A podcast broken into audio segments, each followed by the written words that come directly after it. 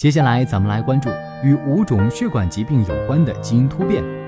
全基因组关联研究曾提示着人染色体六号染色体短臂二区四带上的一种常见的基因变异与冠状动脉疾病和四种其他的血管疾病、偏头痛、颈部动脉夹层、肌纤维发育不良和高血压存在关联。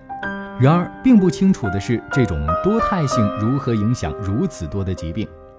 在一项新的研究中，来自美国哈佛大学、麻省理工学院布罗德研究所的研究人员证实了这种 DNA 变异如何增强一个被称作 eDNE 的基因的活性，从而导致疾病。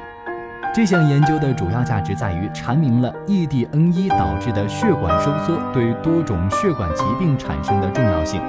也证实如何通过对细胞进行基因组编辑，鉴定出一个参与多种疾病的核心基因。